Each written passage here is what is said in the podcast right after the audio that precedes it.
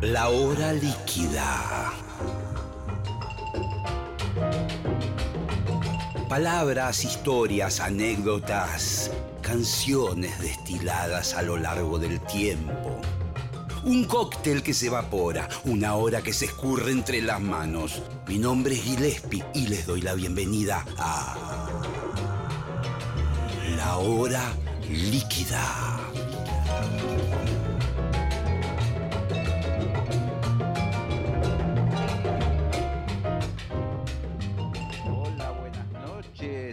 Aquí en Nacional Rock, iniciando una nueva hora líquida y en este caso con un número uno. Es compositor, pianista, productor discográfico, director de orquesta, qué sé yo, qué, qué puedo decir del gran Lito Vitale. Buenas noches, Lito, ¿cómo va? ¿Cómo va, querido? ¿Todo bien? Todo bien, muy contento de, de- de poder conversar con vos. Sos una de las mentes brillantes de, de mi generación. Por favor. Sí, sí, sí. Y, y- y la verdad que tengo mu- mucho para preguntarte. Eh, en bueno, usted dirá. Sí, en principio, esto es como una especie de. Yo no me, no me pude recibir de psicólogo, llegué hasta cuarto año en la UBA. Pero, Bastante. Sí, bastante. Y es como que me despunto el vicio de psicólogo en este programa, que es un programa muy informal, donde sencillamente conversamos de, de cualquier tema, que no, no, o sea, básicamente andaremos rondando la música, pero, pero bueno, puede ir para cualquier lado la cosa. Te veo, te veo rodeado de, de unos instrumentos. Eso es, eso es tu, tu estudio, es infernal. Todo lo que tenés, Lito. Lo veo, lo van a ver los oyentes cuando hagamos el YouTube del programa de Sí. aquí a un par de días. Tenés de todo.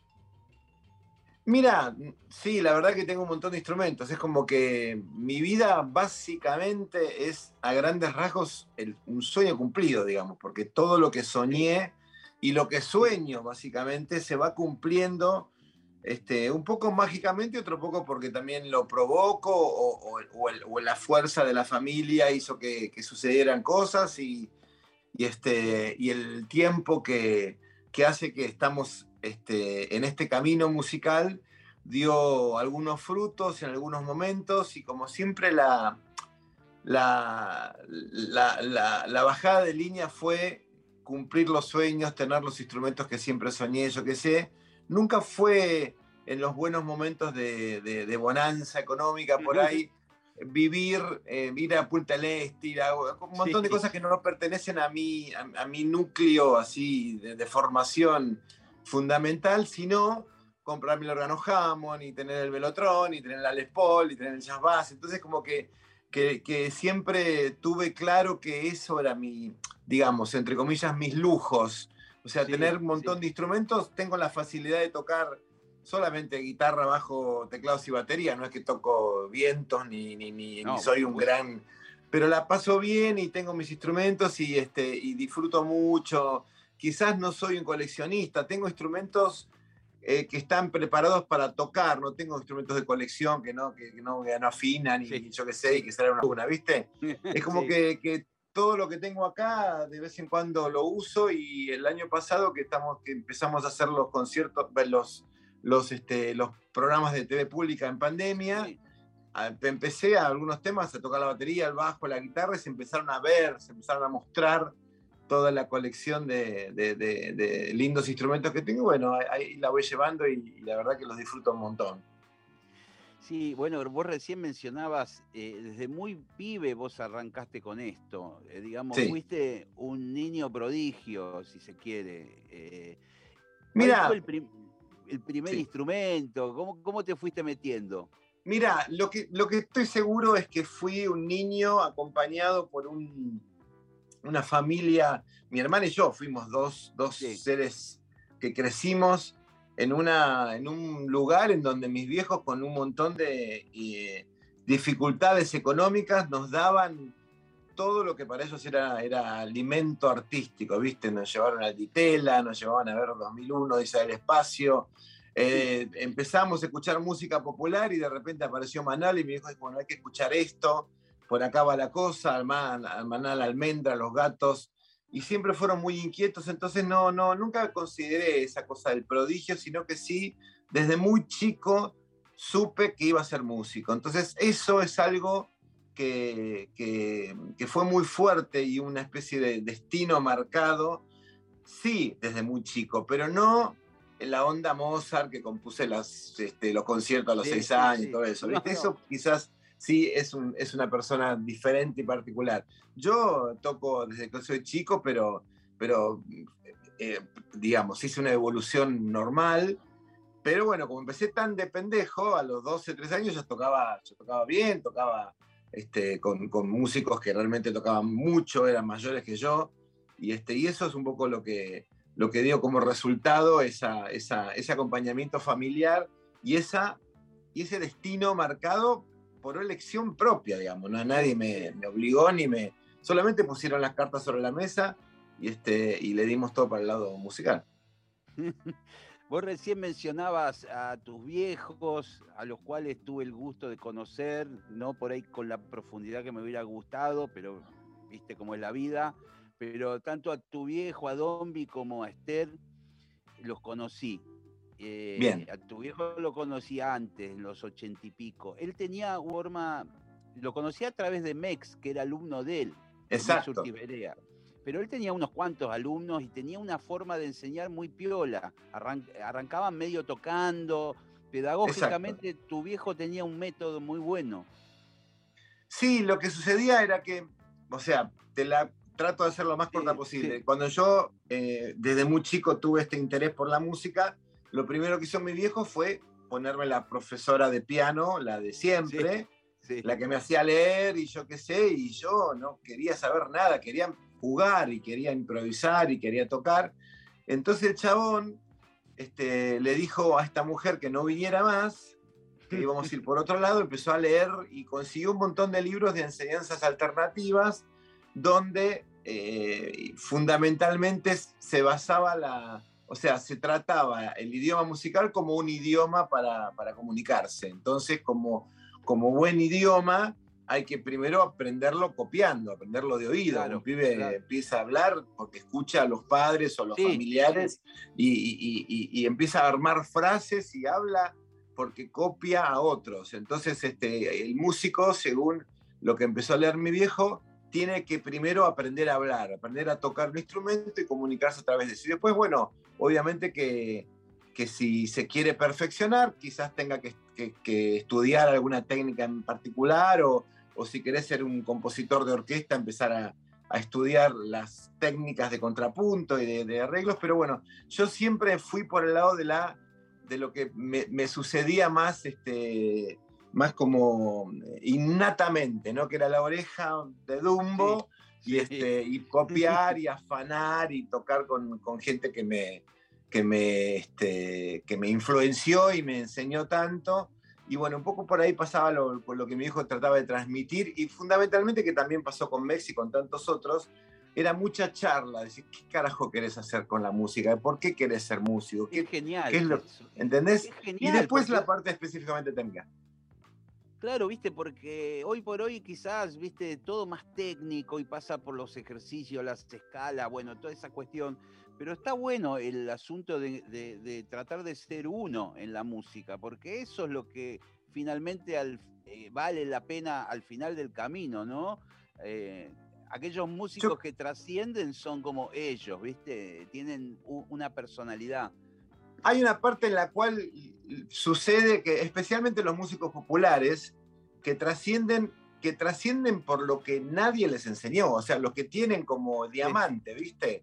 lo que tienen de entrada y que, y que lo saben desarrollar y después, bueno, técnicamente lo puedes perfeccionar un poco, pero si no tenés ese diamante, esa, esa particularidad que hace que el otro se emocione con lo que haces, eh, por más escala que, que hagas, este, no, no va a funcionar la cosa. Y además hay otro, hay otro también, otro punto en los músicos, especialmente jóvenes, en donde a partir de hace muchos años la música se transformó en una industria más, más, este, más relacionada con, el marketing y con qué hacer para ganar guita, yo qué sé. Hay muchos pibes, eh, no digo todos para nada, porque hay cientos de, músicos geniales, pero hay muchos chicos que, que, se meten en, el camino musical para triunfar, para, ¿viste? para tener para la tele y para, para, ¿viste? Y ese camino es un camino que no tiene que ver con, lo, con la parte artística, que es lo que realmente diferencia el camino musical a otra profesión.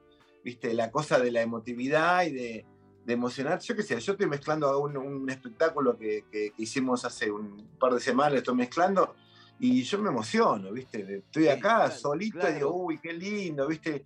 Y no importa cuánto voy a ganar o, si voy a perder guita o si no sé. En ese momento no te importa y está bueno. A mí cada vez que algún pibe me pregunta alguna, alguna referencia, algún comentario que pueda hacer para su camino musical, le digo, primero no lo llames carrera, porque de carrera uno, lo tiene, que, uno tiene que ganarla. O sea, esto no tiene nada que ver con una competencia, es algo, es un camino buenísimo que vas a toparte con un montón de gente súper talentosa.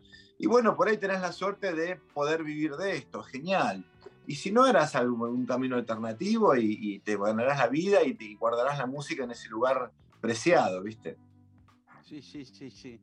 Eh, por aquellos años Em, ustedes arman este proyecto ambicioso y genial que fue Mía, Músicos Independientes Asociados.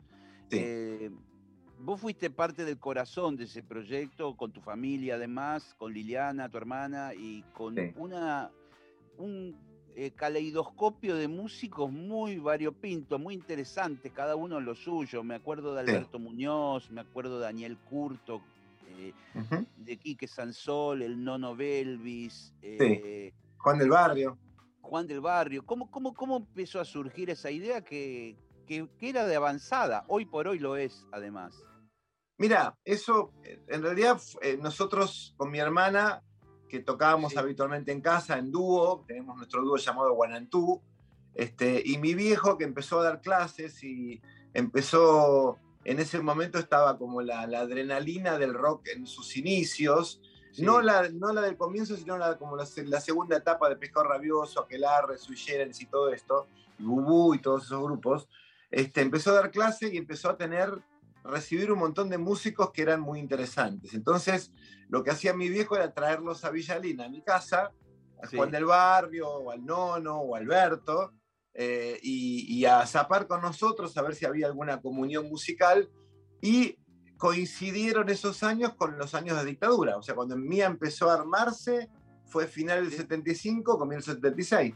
Entonces, ¿qué pasaba? Los sábados venían a ensayar y mi vieja no quería que se fueran a la casa, porque se iban a la casa y corrían peligro de vida. Entonces se quedaban a dormir en, en, Villa Lina, en una casa que era un que era un pedo así, o sea que eh, el otro día fui, porque cuando hicimos el, documental de Rivera 2100, fuimos a la casa, porque ahora es una imprenta, y digo, qué increíble, acá grabaron los redondos, todo, y es un lugar que tiene 4x4, ¿viste? Es un espacio que, es la nada misma, pero bueno, ahí sucedían las cosas. Entonces en esas noches de, de trasnochadas y de conversaciones interminables, yo qué sé, se fue armando lo que era la necesidad de tener una cooperativa musical y todo el plan ese que fue mía, un espacio en donde pudieran ver artistas plásticos, convivir artistas plásticos con gente de la literatura que traía Muñoz y, este, y Carlos Melero, que era un amigo, y este, con la parte de sonido, con Ángel Itelman y, y, un montón de gente que nos ayudó. Y, este, y fue interesante porque mis viejos obviamente eran muy piolas y sabían con quién conectarse. Entonces decía, bueno, expreso imaginario, tenemos que ir por ahí. Pistochi, escucha, Pistochi, Pipo Lernu, eran todos el mismo músico, ¿te das cuenta? todo funcionaba.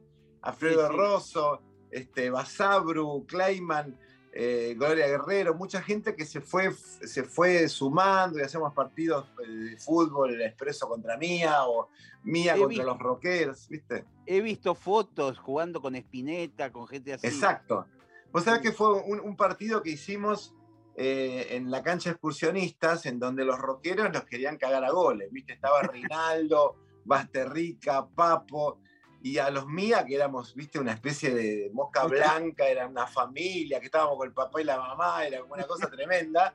Nos querían cagar a goles, y mi viejo tuvo una idea que fue la siguiente.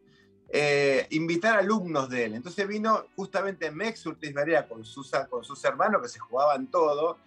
Spinetta jugó para nuestro equipo junto con Rodolfo García, que era como una especie de honor. Y, salimos 5 a 5, boludo. Y lo quería, los chabones querían penales. No, no, 5 a 5 empate, a la mierda. partido se querían matar, boludo. Y fue el único partido, no hubo revancha, nada de eso. No hubo revancha. Una vez este, jugamos Spinetta eh, Rinaldo y otros amigos más contra la banda Safari, que era una banda de música comercial y nos sí, cagaron a gol. Nos cagaron a goles mal, estaba con una calentura Luis Alberto que no se podía creer, porque realmente jugaban bien. Pero no, era como, una, como, un, como un divertimento el jugar al fútbol y este. Pero bueno, éramos todos muy chicos, boludo. Era, bueno, yo siempre fui más chico todavía que ellos, ¿viste? Porque Luis Alberto me llevaba, ¿viste? 10, 10, 12 años, 15. Sí, sí, sí. Después, en algún momento determinado, vos tuviste la oportunidad de tocar con él. Eh, sí. Convoque a bandas, a, eh, alguna formación de Spinetta Jade, eh, anduviste vos.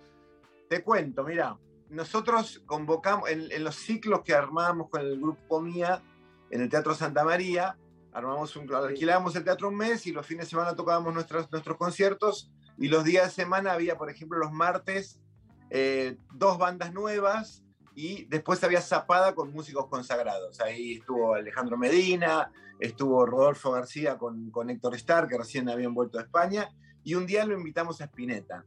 Entonces hicimos un, día de zapada con Spinetta y el tipo se recontracopó con lo que pasaba en la casa de Villalina y yo qué sé.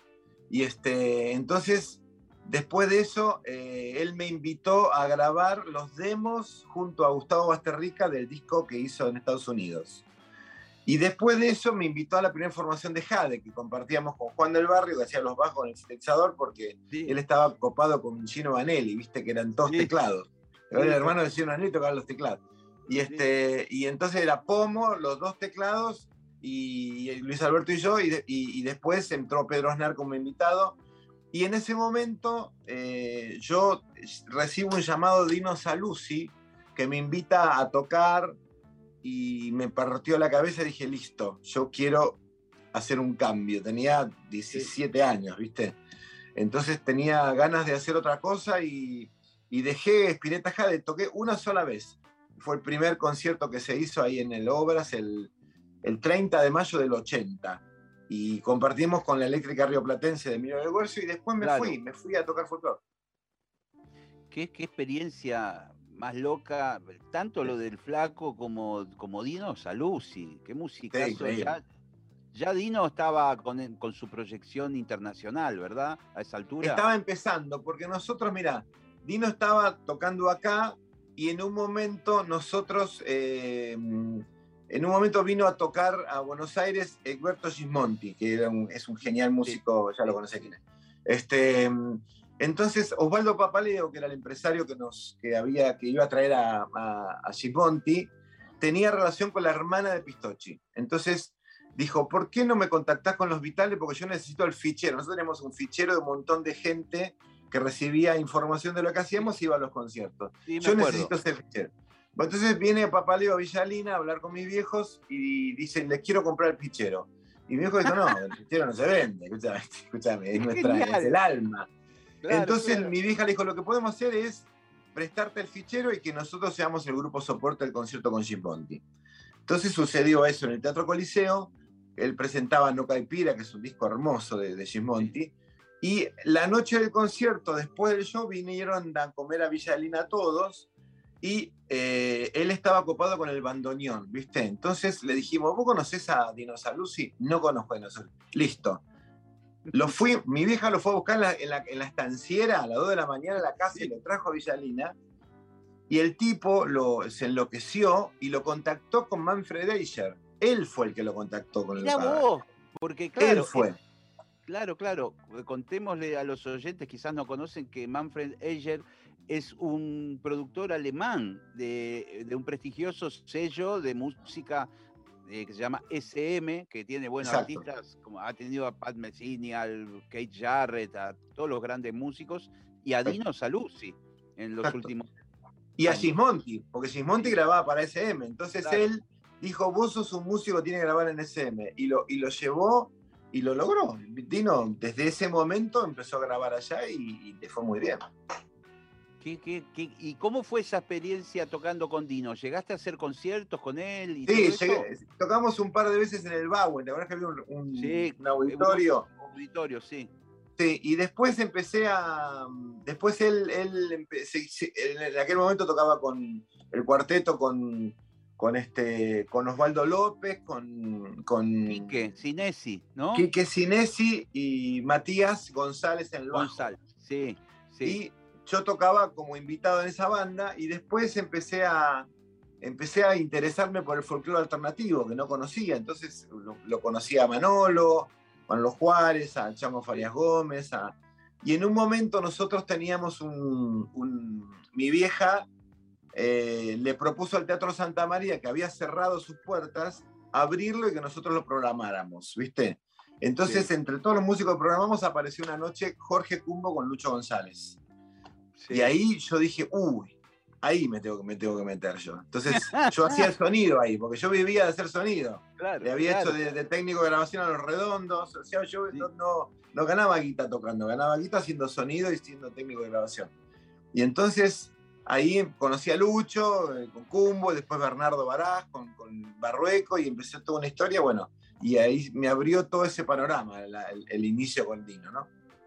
Claro, qué, qué, buen camino que tomaste ahí, porque la verdad que conectar con la música nuestra de raíz es eh, como, para mí, en el caso personal, es una asignatura pendiente que, que tengo que hacer pronto, porque me di cuenta que la música norteamericana es muy linda y todo, pero no es nuestra música, ¿verdad? Además eh, que tu instrumento en la música eh, folclórica o tanguera no es común. No, no. Es completamente, sería completamente novedoso. Sí, sí, estoy con, e, con, ese desafío, viste, en mente, voy a tratar de, hacerlo. Em, dale. Te vas a venir a tocar este, la pomeña mis medianoches. Y dale. conoces? Dale, hacemos la pomeña en, la trompeta y el piano, bien yaceada. Dale, del ya, ya, te, enganché. Sí, la pomeña del cuchi. Sí, sí, sí. Eh, vos programaste un par de temas musicales, pero yo no sé si, porque han pasado ya media hora del programa, yo no sé si podemos seguir hablando, porque te veo bien, entusiasmado, y yo también estoy copado. Así que si querés, seguimos, seguimos de largo. Dale. Bueno, Recién, bueno, mira, te cuento una cosa. Hace poco tiempo entrevisté a Bernardo Baraj. Y, él se reía porque yo le, decía que en, aquel momento que yo empecé, la música instrumental siempre fue un territorio un poco árido eh, a nivel público y eso. Siempre. siempre. Pero ustedes con, con el trío llegaron a llenar el Luna Park y hacer un desastre de popularidad total eh, y que fue creo que la única experiencia de un grupo argentino instrumental que llegara a esos niveles de popularidad. La verdad que fue medio mágico, me parece que hay un montón de, factores que lograron ese resultado. Primero, el momento este, bisagra de la recuperación de la democracia que estábamos viviendo, nosotros con el trío empezamos a tocar en el final del 84 y estábamos a un año de la gente salía a la calle, no había represión, había música en los parques, ¿viste? Era como una ebullición de buena onda y de, y de, libertad. Es que veníamos súper oscuros y de repente se abrió todo. Eh, y nosotros, porque nos salía de esa manera, este, empezamos a tocar canciones de folclore popular con una una armonización que, proponía Lucho muy, muy yaceado de bossa nova o muy de, avanzada. Yo tenía la juventud así al máximo de, de y todo eso, de 22 años. Y, este, y Bernardo tenía, era como una especie de duque que tocaba ahí en el medio con su, tenor, o el soprano que, que toca precioso. Y, este, y, él ya había empezado a incorporar las cosas tangueras con, con Barrueco, ¿viste? Del, del, sonido tanguero dentro del saxo, que si bien de alguna manera lo había transitado el gato, Jerry Mulligan, Bernardo tiene un sonido personal y único de él, ¿viste? Entonces con Cumbo habíamos hecho una, un, primer approach de esa, de esa conjunción musical, pero no habíamos tenido todavía la popularidad que cuando empezamos a tocar con, con, Bernardo y Mercedita, lo que ocurría ahí era como muy, muy para arriba, ¿viste? Muy, muy, muy eficaz.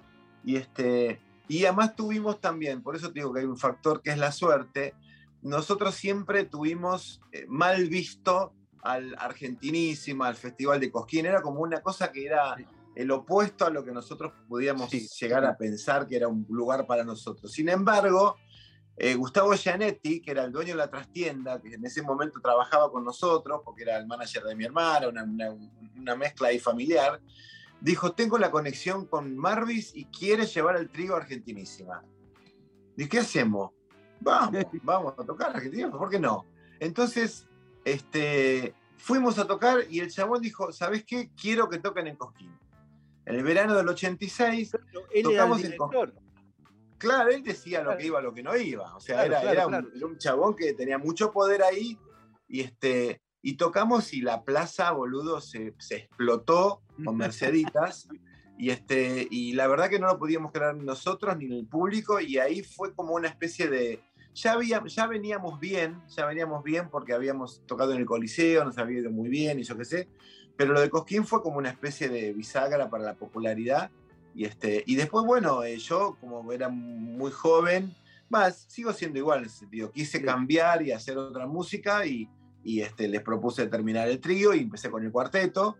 Claro. Este, y ellos siguieron con Nevia, yo qué sé, bueno, bueno, nos desmembramos, pero fue un momento de mucha popularidad. Y después con el cuarteto, después de, un primer año bastante duro, en el cual el público no me había perdonado eso de, parar con el trío, eh, tuve el, momento de ese amigo del alma y eso duplicó, triplicó la, la, la venta de discos que habíamos tenido ya con el trío y, este, y la popularidad y se multiplicó en España y todo eso y fue un muy buen momento también.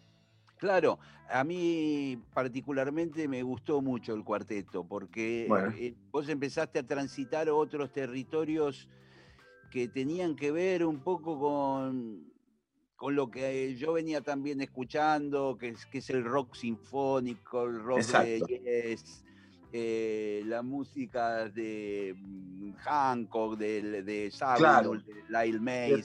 De había mucha influencia de Pat y Lyle Mays, una influencia directa de la música de ellos. Sí, y, viste esa cosa de, de, sintetizadores, ahí era, buenísimo. Y, formaste, formaste varios cuartetos, siempre con unos músicos porque, Sí, muy buenos. Primero estaba J en la batería. Sí. J en un momento fue invitado por Spinetta para tocar en, las presentaciones de Tester de Violencia y ahí entró Judurcha. Sí. Y después eh, Judurcha se fue y entró Jorge Araujo. Sí. Y después entró Novati. O sea, siempre cambiamos bateristas, pero nunca, nunca por una, un conflicto, sino fue porque, viste, la, la música se va, los músicos van dando vueltas y van armando distintos proyectos. Y es más, en uno de los tenía pensado en un, en un, show que hice que finalmente no lo, no lo pudimos resolver porque se, fue al final del gobierno de, de, Cristina, que íbamos a hacer un concierto en el CCK, en donde iban a estar todos los bateros del cuarteto, digamos. Estaba J, hasta inclusive Pipi. Este, pero finalmente lo es una, una de las tantas asignaturas pendientes. Che, y, y después los bajistas también, me acuerdo estaba Torres, Claro, lo que pasa es que el cuarteto estaba Malosetti todo estuvo también. Claro, porque después hice un quinteto, que ahí estaba Malosetti, Snager y, y seguía Novati y, Manuel Miranda. Sí, la verdad que este, no me, no, me, siempre aprendí de los músicos, ¿viste? Siempre toqué con músicos que me, que me enseñaron y, este, y después, bueno, por mi particularidad tan ecléctica, en, algún, en el momento en el cual empecé el Amigo del Alma en el Canal 13, empecé a abrir mi agenda y mi, y mi cabeza a distintos estilos y empecé a compartir con músicos y aquí estoy. Sí, yo recuerdo una tarde que me invitaste a tocar en ese programa. Sí. Y yo tenía un puñadito de temas, había grabado mi primer disco solista y bueno, a vos te había gustado uno en particular, que, también fue, era el tema que le gustó a Spinetta una vez que escuchó el disco. Mira vos. Y, y yo tenía un cagazo, viste, de ir a Canal 13 con todos los camarógrafos, toda esa situación. Sí. Y, pero vos tenías tanta tranquilidad en aquel momento que, que, contrastó con la imagen que yo tenía previa, ¿viste? Fue una cosa así, bueno, pasemos un poco el tema, bueno, grabemos. Hicimos una toma y vos dijiste, vamos a escucharla al control. Y estaba bastante bien, podría haber estado mejor, pero sí, y dijiste, listo, para por, mí está bien. Y yo me quedé como diciendo, tanto quilombo me hice yo en la cabeza de que esto iba a ser un, no, corten, no, eh, la luz. Vos ese equipo de, producción ya lo tenías aceitado de tal manera que era solamente ir a hacer música. Sí, exacto, porque eh, yo pienso que eh, toda la, inseguridad que tenemos como músicos y, este, y que buscamos la perfección y todo eso, eh, a veces nos juega en contra, ¿viste? Porque finalmente eso hace que los proyectos no se, no se terminen de, concretar, porque uno le busca el pelo al huevo todo el tiempo. Y, eh, y, en un momento de, mi vida en donde yo estuve, escuchaba mucha música de Wagner, de Rachmaninoff, de Ravel, decía, tuve varias conversaciones con mi viejo, ¿viste? En donde él me decía, bueno, pero. Eh, y yo decía, pues yo nunca voy a poder tocar, hacer, componer música como la que. Pues ya hicieron todo. Y el chabón me decía, no, pero pasa que vos tenés que hacer tu, eh, tu camino, tu música, Tu, tu, eh, digamos, este, perfil. Y, y, simplemente eso es lo que te tiene que dar felicidad. No importa si salió bien, salió mal, salió más o menos. Siempre va a estar, puede estar mejor pero el hecho de concretar y de, ponerte, bueno, contamos cuatro y lo hacemos, te da una gimnasia de decir, bueno, acá me tengo que concentrar y tocar lo mejor posible porque tengo esta, esta única oportunidad. Y si la pifié, bueno, sigo adelante, a la puta que lo parió. Entonces, ese, ese, ese sentimiento que, que, lo fui aprendiendo después de tantos años, eh, es el que aplico siempre, ¿viste? Eh, no, no necesitar de una concentración particular para generar el momento adecuado, sino que toda esa cuestión que es necesaria sea interna, ¿viste? Decir, bueno, yo me voy a colocar internamente para que esto esté de puta madre. Si está, si hay quilombo en la calle, si hay un boliche al lado sonando, si está mi hijo llorando cuando era chiquitito, me chupa un huevo. Yo tengo que estar acá metido y listo. Y es como una especie de gimnasia que vos vas que vos vas, este, que no te distraigan las cosas, si hay un acople o no me escucho, o quiero más cámara, digo, bueno, no importa, vos tenés que tocar igual. O sea, y, eso te va generando una gimnasia de, contar cuatro y en cualquier situación más o menos pasarla bien, digamos, ¿no? Eh, mm, a ver, hay una cosa también que me, interesa. Digamos, la, me da la sensación que, mucha cuestión técnica vos la tenés resuelta desde antes, en el sentido que, por ejemplo, las últimas cosas que hemos hecho en festivales, cosas así, te veo que seguís, seguís con la consola, seguís haciendo voz y sonido mientras tocas.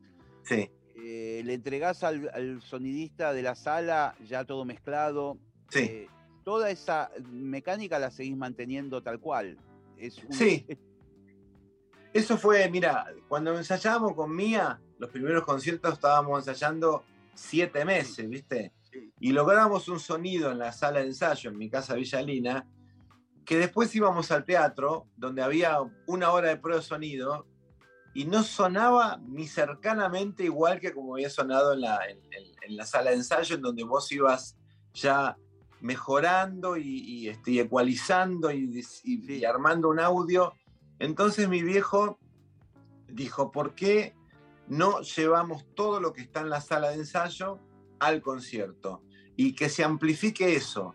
Entonces, ensayar y amplificar la batería, amplificar el bajo, que todo, todo entra en la consola. Y, amplificar lo que, entra, lo que entra ahí y vas a ver que eso va a estar mucho más parecido a lo que vos ya estás ensayando durante tanto tiempo. Y eso fue lo que pasó y me acostumbré con la mano izquierda. ¿eh? Una genialidad fue. Y es una, es una, sí, me acostumbré con la mano izquierda a, mezclar y a, más o menos aprender a ecualizar y a, utilizar los, procesadores y si bien no soy un técnico, acudo ahora a los, a los elementos más complicados de tecnología digital, que tengo alguien que me explica y, este, y yo aprendo lo que necesito aprender para poder eh, ser, eh, poder manejar mi sonido y la mezcla de los músicos. Entonces me siento muy cómodo en ese sentido, no porque no confíe en otros sonistas, sino porque justamente de los ensayos voy armando un audio que después quiero que sea el mismo, ¿viste? Sí, sí. Es decir que, digamos, hay parte de tu tiempo que vos lo dedicas a tocar, a estudiar lo que fuere en los instrumentos, pero también hay un aprendizaje de cuestiones técnicas, de los aparatos, de... Sí, sí. Te, copa, te pones un rato a decodificar. Sí, ahora, ahora estoy mezclando un espectáculo que hicimos sobre música de, Atahualpa con Nenet, que era su esposa, que por razones eh, que nunca se sabrán exactamente, firmaba como el nombre de Pablo del Cerro, ¿viste? Hay un montón de, canciones de Atahualpa que son de Atahualpa. Bueno, y finalmente la historia eh, dio como que era la mujer la que componía con él. Entonces te hicimos un concierto en el Coliseo. Viste que vos participaste en una de las producciones del Coliseo. Sí. Bueno, hicimos, después de lo tuyo hicimos Beat Baires, que fue un, homenaje a los, conciertos del inicio del rock argentino. Y ahora hicimos este de Nenet con, con este, Jairo, León Herrero, Soledad, Abel Pintos, eh, Juan Salinas y Luna Sokotovich, como tres parejas de distintas generaciones. Y estoy mezclando eso y me las arreglo para hacerlo acá solo, tranquilo, y, este, y la disfruto como loco. Y, cuando de repente vos estás ahí con el software eh, de grabación, que es un bolonqui de, de botoncitos y cosas, sí. Eh, y de repente hay una función que no conoces, ¿qué, qué, haces? ¿Te pones a chusmear para qué sirve? No y a veces trato y, si no lo llamo a, a, mi técnico, le digo, negro, explícame esto, se colgó, no funciona, y él me, hay un, hay un programita, viste, que él ve, puede manejar mi computadora desde su casa y bueno, y ahí me, me saca del problema. Bueno, ahora me voy a meter en otro territorio, pero que es el mismo en definitiva, porque Hay, hay, una cosa que siempre quise preguntarte y siempre estamos tan apurados por la que no, no, da, no da el tiempo para preguntar nada. Eh, vos sos una de, de, las pocas personas que puede organizar esos llevar adelante esos conciertos gigantescos donde participa un montón de gente. O sea, eh, digamos, si bien un grupo cualquiera o un solista puede hacer un concierto multitudinario con su repertorio, con el show que ya lo tienen, eso es posible, pero lo difícil es hacer este tipo de shows que son eh, puntuales por algo. Eh, o sea, no sé, eh, viene el aniversario de, la, ciudad de Iberá y te llaman a vos para que hagas una cosa de chamamé. Y, de repente de un día para el otro vos tenés un bolonqui donde tenés que convocar 60 artistas. Eh, ¿cómo, cómo, cómo, qué técnica tenés para, digamos, mm, qué, qué método en realidad tenés para llevar adelante una cosa tan sincronizada, donde hay tanta gente laburando? Tanta responsabilidad? Mira, lo fui aprendiendo a hacer y lo fuimos aprendiendo con mi equipo a hacer, ¿viste? Empezamos, los primeros conciertos fueron después de que yo tenía el programa en la tele, hicimos un par de Ese Amigo el Alma en vivo, con cuatro o cinco invitados, en donde con la misma banda acompañábamos a cuatro o cinco. Y después hicimos El Grito Sagrado, que fue el concierto del disco de Canciones Patrias, y me empezó a gustar lo que sucedía con ese, con ese, mm, con ese, digamos, ese desfile de distintos artistas, este, porque bueno, muchas veces algunas bandas tienen una, una particularidad del sonido que en este tipo de eventos es difícil sumar, porque sumas cuatro bateristas distintos, cinco violeros distintos, es complicado de producir. Pero cuando hay solistas o algunas bandas que, lo particular o lo esencial es la voz del, que canta, este, este, tipo de armados eh, es, mucho más fácil de producir. Eh, una, orquesta que acompaña todo. También en aquel momento me acuerdo cuando vi el concierto de Queen con, el homenaje a Freddie Mercury que pasaban con un montón de Elton John, este, viste, un montón de, de, mm, eh, de cantantes, Liza Minnelli, George Michael, ¿viste? Decía, ah, bueno, esto está bueno como formato. O sea, es, algo que funciona y, este, y es ágil. Y empecé a armarlo y me empecé a, abrir también la particularidad de, que la banda mía puede tocar rock and roll, folclore, tango, chamamé, clásica. somos un grupo de músicos bastante eclécticos que, nos copa eso y nos metemos en la, en la piel de distintas músicas. Y, y nada, y la verdad que yo no, no, estoy muy de acuerdo en el sentido de que de que alguien sea único o hay un montón de artistas que lo pueden hacer y un montón de productores que lo pueden hacer. Pero bueno, yo hice un par de este tipo de eventos que tuvieron mucha visibilidad y por ahí está el, viste, la cuestión popular de que, que, los hace soy yo. Muchas veces el, año pasado con los videos de pandemia, cuando yo hice el de la cigarra, hice un par más, viste, el himno para el teletón y todo eso, todos los videos que pasaban me felicitaban a mí. pero yo no los hice esos videos. Pero bueno, vos sos el que hace todos los videos. No, no los hago todos yo. Hay un montón de otros flacos que hacen videos, ¿viste? Entonces, como que a mí me gusta que la gente disfrute, me gusta que me digas que, te gusta cómo sale, pero, pero es, es, este, es bueno que. No, no me gusta el, el, concepto monopolio, ¿viste? Hay muchos que lo hacen, lo pueden hacer bien.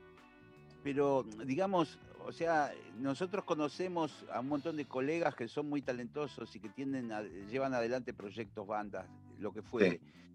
Pero cuando aparece un evento de estas características, a cualquier persona le salta la térmica, ¿me entendés? Porque eh, es un Mira, de armar.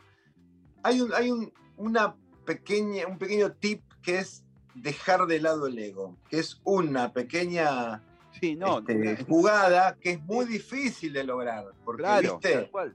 ¿Entendés? Entonces, em, pero cuando vos lográs hacer eso, sale todo.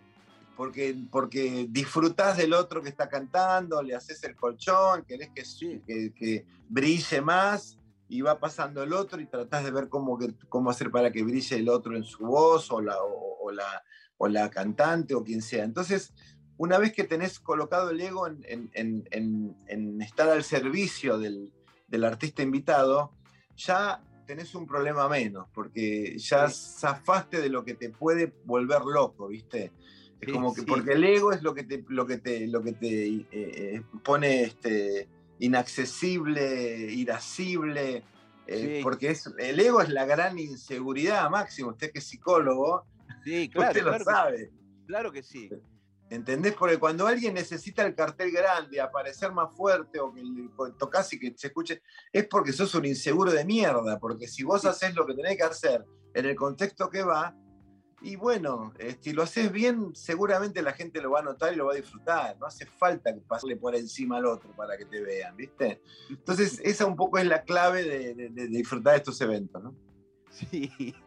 Eh, me imagino que también hay una cuestión eh, que es que de alguna forma vos vas viendo un posible repertorio y quién podría interpretarlo, en vez de consultar a cada uno como si fuera una votación que por ahí te vuelve loco. no, y eh, sí, yo trato de hacer siempre primeras propuestas. Te invito a cantar esto. Claro, eso es este, genial, ¿viste? Porque ya el otro se mentaliza en eso, ¿no? Sí. Y además, algunas veces hay alguna, por suerte también eh, aprendí o aprendo todos los días a ser flexible. O sea, yo te, yo te propongo hacer esto. Pero si a vos no te cuadra, si me equivoqué en la elección, vamos a buscar la manera de que estés cómodo, porque lo que, lo que funciona es que el artista que esté haciendo el solo eh, brille, digamos, ¿viste? que esté ahí arriba, que se sienta cómodo con la propuesta.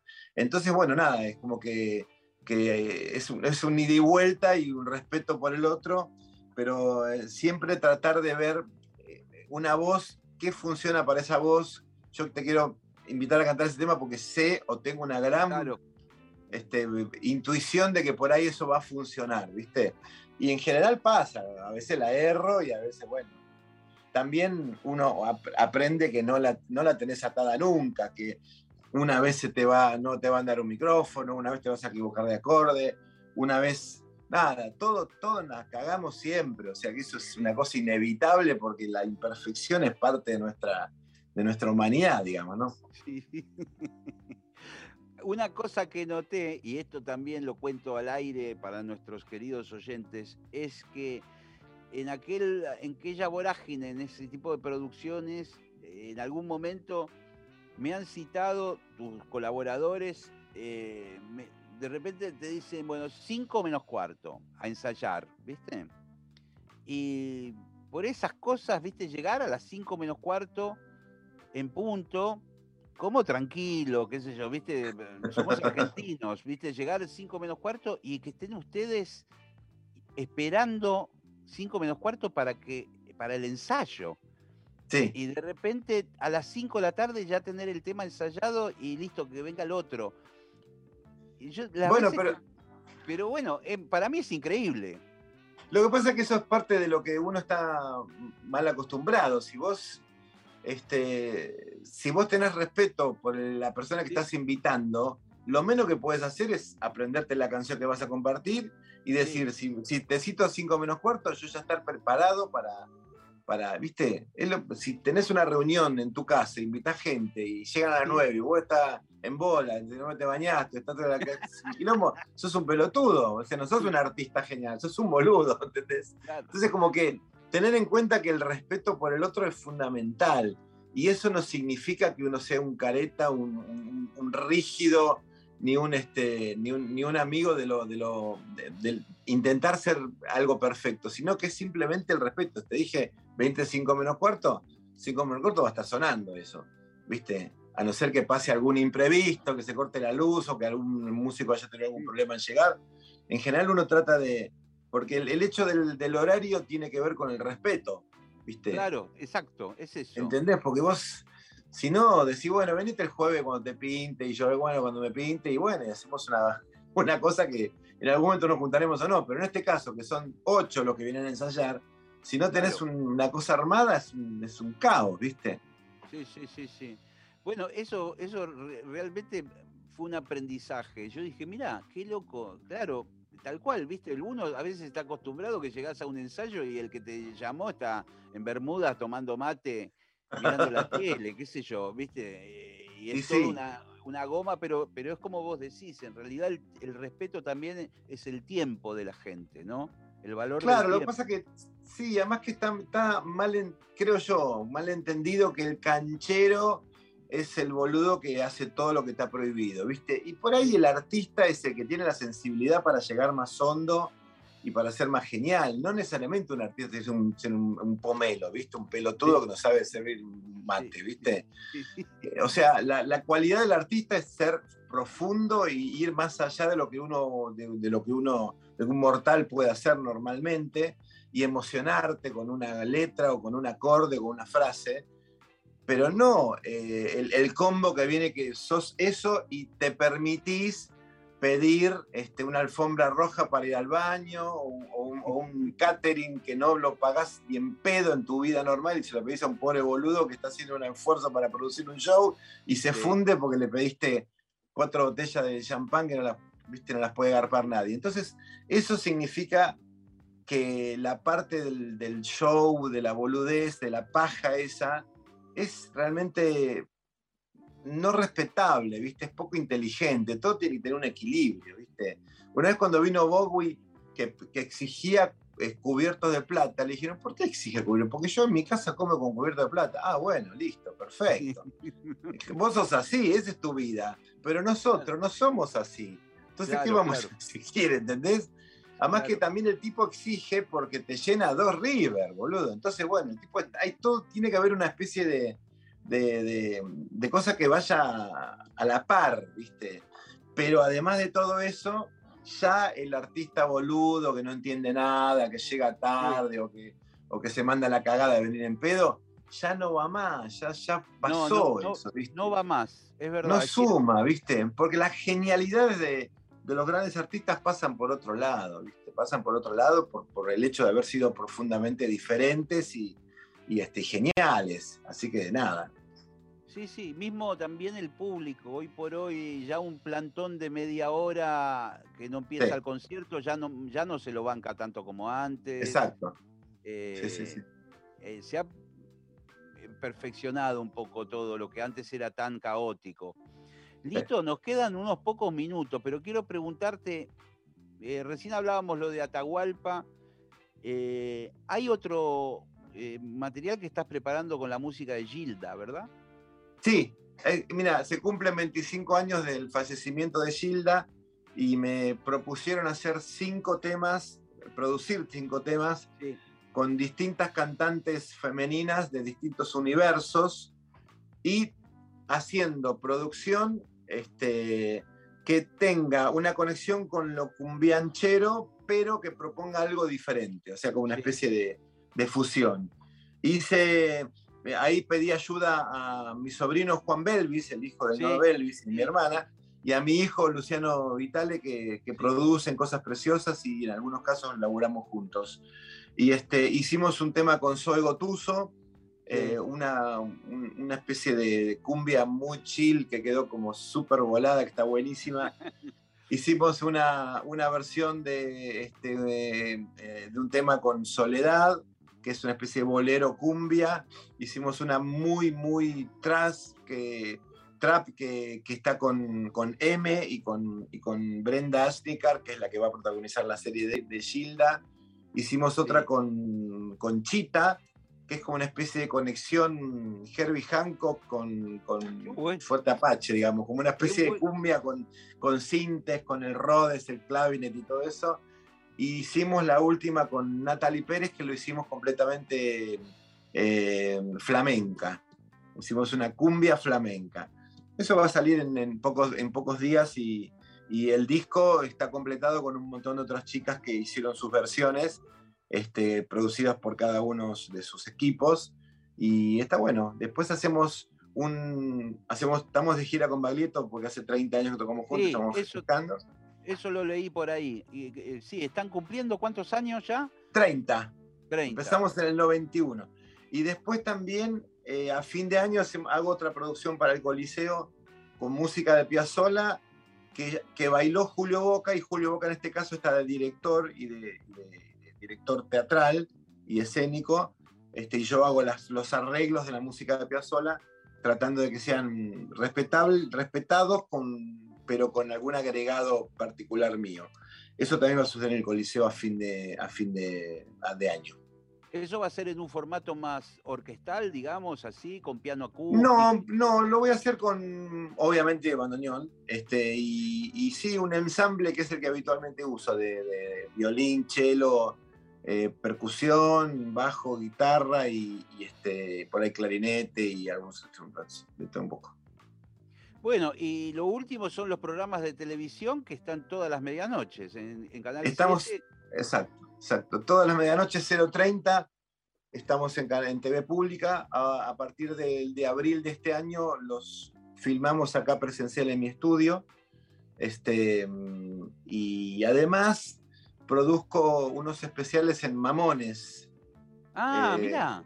Sí, ah, ayer empezamos y creo que va a ser una, especie de, una cosa mensual, este, un especial mensual musical este, con producción mía, con cuatro artistas invitados. Eh, sí, hago, hago, hago un montón de cosas porque me gusta. Además tengo un programa de, en la Nacional Clásica con mi hijo, este, que en este momento está sonando en la Nacional Clásica, que lo grabamos acá en mi estudio, y se llama Entre Nosotros, y, es, un placer tenerlo con, con, Luciano, porque es un tipo que sabe mucho de la historia de la música y la pasamos bomba. Lito, qué placer hablar con vos. Eh, se nos fue el programa una hora hablando y podría estar una hora más escuchándote, porque eh, vi tantos años en, el, en el, ruedo. Eh, está, está buenísima las, las, anécdotas, las experiencias, los consejos que tiraste ahí. Eh, loco, Pensá la tonalidad de la pomenia. ¿eh? Dale, te tomo la palabra. Dale, sí, sí. Está menor, me parece, ¿no? Sí, exactamente, exacto. Sol menor, sol menor. Eh, en realidad, eh, sí, es menor y mayor. O sea, el está en mayor el, el, el, estribillo. Fíjate, sol, sol, ¿querés? Sol menor, sí, sí, dale. A mí me queda la menor. Sol menor, sí, sol menor o mi mayor. Bueno, después te digo y lo pasamos y lo venís a grabar un día acá. Dale, querido. Muchas gracias por tu tiempo, por esta entrevista. Muchas Abrazo, gracias. querido. Nos vemos. Chao, chao, Lito. Señores, nos vamos despidiendo. Qué gran charla con Lito Vitale que hemos tenido. ¿eh? Hasta la semana próxima, aquí en la Hora Líquida. Chao.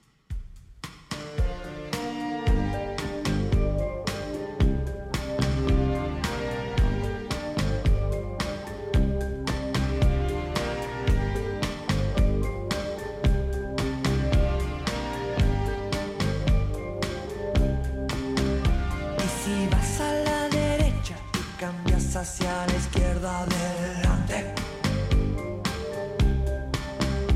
es mejor que estarse quieto, es mejor que ser un vigilante. Si me gustan las canciones de amor y me gustan esos raros peinados nuevos, ya no quiero criticar, solo quiero ser un